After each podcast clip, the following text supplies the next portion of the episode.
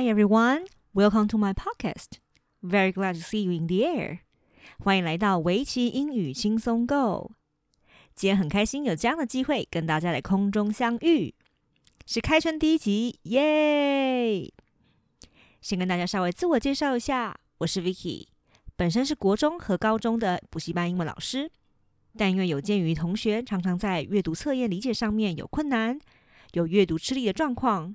其实都归咎于单字上面的不理解，所以呢，希望可以透过一个平台，让同学用不同的方式学习单字，以及同时练习听力，可以双管齐下，让英文进步。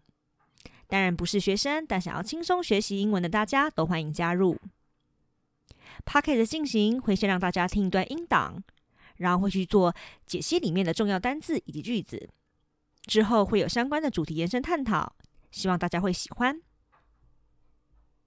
那今天的议题是关于抖音 TikTok，不知道大家有没有听过一句话：“抖音一响，父母白养。”抖音是二零一六年中国大陆字节跳动公司所创办营运的，里面大概是会有十五秒的一个时间长度的各式影片，但为何可以吸引这么多观众上瘾呢？我们一起来探究看看吧。今天的文章是出自于 Cases.com，链接已回复给大家。接下来，我们就一起来听听看第一段的音档吧。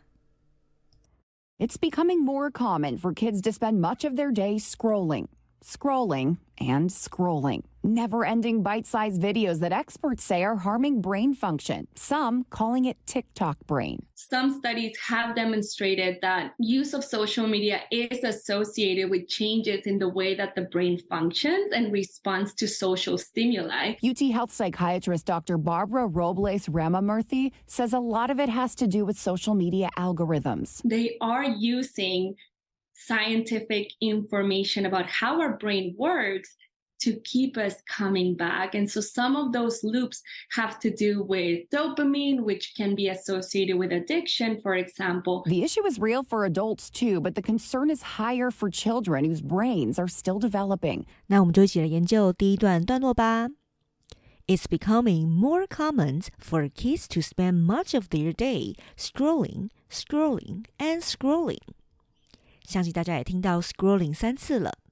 其实 scrolling 来自于 scroll 卷轴这个名词，当然它可以当做动词用，叫做滚动，就像是 scroll to the end of the document，滚动至文件的最后。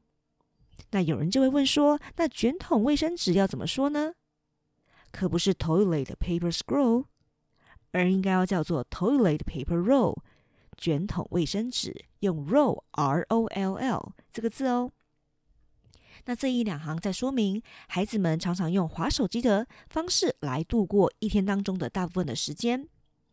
其实真的有发现，只要是青少年这个时代的孩子，他们只要把手机抽走，真的就像是把灵魂抽离的感觉，几乎可以用失魂落魄来形容。要请他们专注学习上就相当困难了。They never-ending bite-sized videos.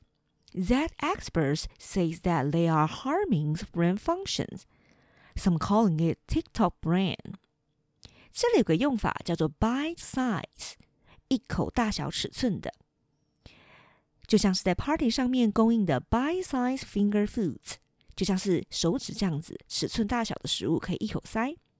那这边是指说无形的短影音，可以让人很轻松的消化的娱乐。 那这一两行在说明，专家有称说这些永不停止的小影片会损害大脑的功能，有人就称之为“抖音脑 ”（TikTok Brain）。Some studies have demonstrated that use of social media is associated with changes in the way that the brain functions and responds to social stimuli, says a psychiatrist, Dr. Barbara. Dr. Barbaras says a lot of it has to do with social media algorithm.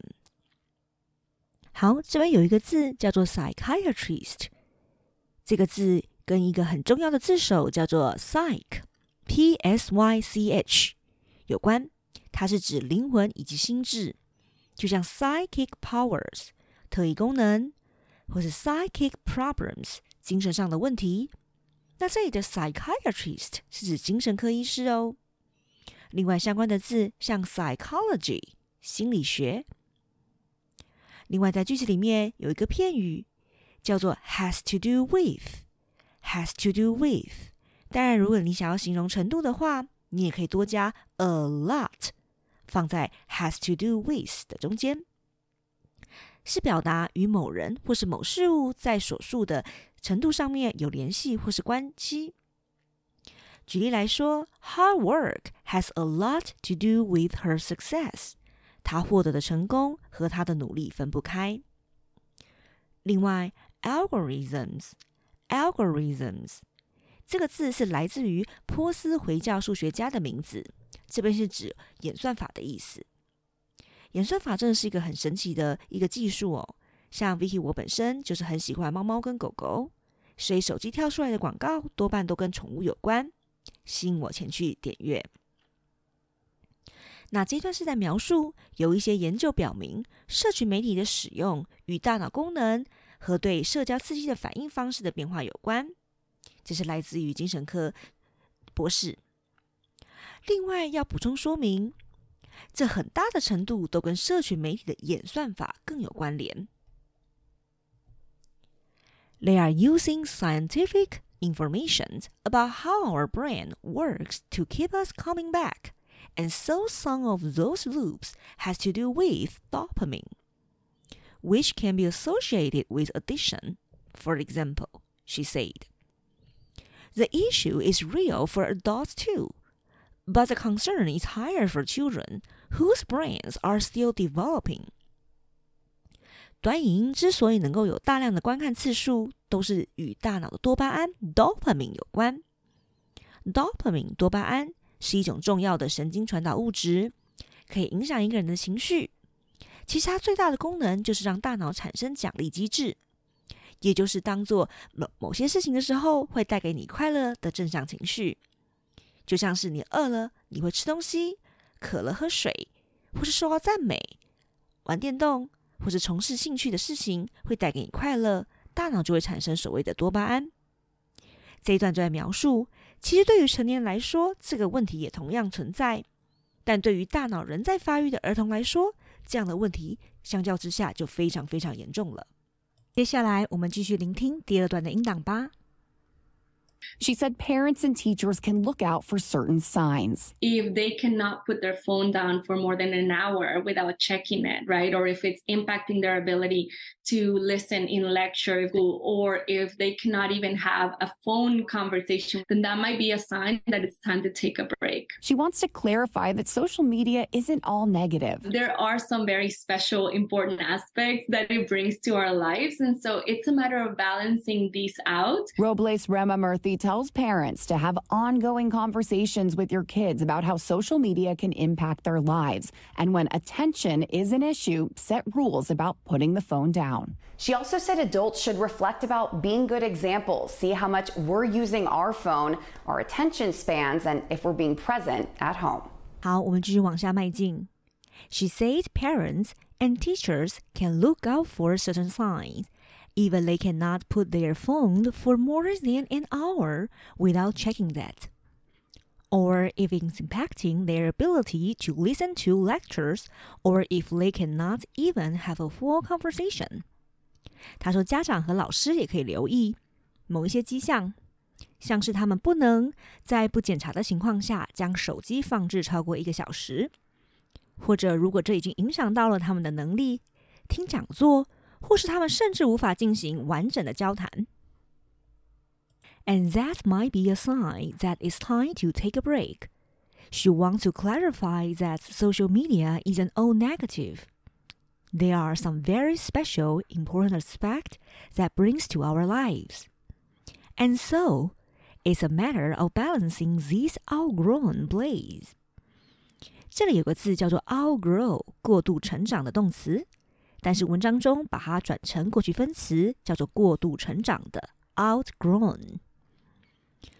blaze，b l a z e，这里是当做名词用，叫做大火和烈火。当然，当做动词用的熊熊燃烧也可以。这段是在描述说，其实这就是一个迹象了，是表明使用手机的青少年是时候该休息一下了。当然，他想要澄清，社群媒体并不都是负面，有一些也是为我们的生活带来特别重要的面向，因此是需要做出平衡，平衡这样子使用手机的疯狂现象。She tells parents to have ongoing conversations with your kids about how social media can impact their lives. 这位精神科医生也告诉家长，应该要与孩子进行持续的对话，让孩子了解社群媒体是如何影响他们的生活。And when attention is an issue, set rules about putting the phones down. She also says adults should reflect about being good examples.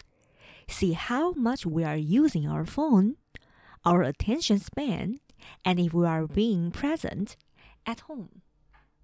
当注意力有问题的时候， 就应该要制定关于放下手机的规则。他也说，成年人应该要反思如何成为好榜样，看看我们自己使用手机的频率、注意力集中的状况，以及当下我们是否在家。其实，尤其最后一段特别的发人深省，父母也应该要反思自身的做法。如果本身也没有办法做好手机使用时间的管理，那这样子再告诉孩子不能这样子做，不能那样子做的力道，相信就没有这么有力了。从抖音的热门话题界面来看，排名较前面的单元话题大多是恶作剧、无厘头的内容和其相关的模仿短片。这种内容往往较具有刺激性，能够引领一小段的风潮。但这种取悦式、无意义的参与和表达，代表对于大多数人而言，观看这种短影片仅限于单纯娱乐化，缺乏有价值核心的主题，而这与参与者本身自我意识有关。这类短影音平台一定持续都还是会有，但是需要更多理性化的表达，更具思考性的内容。以上是今天的第一集内容，感谢大家的聆听，我们就下回见喽。I'm Vicky，see you soon.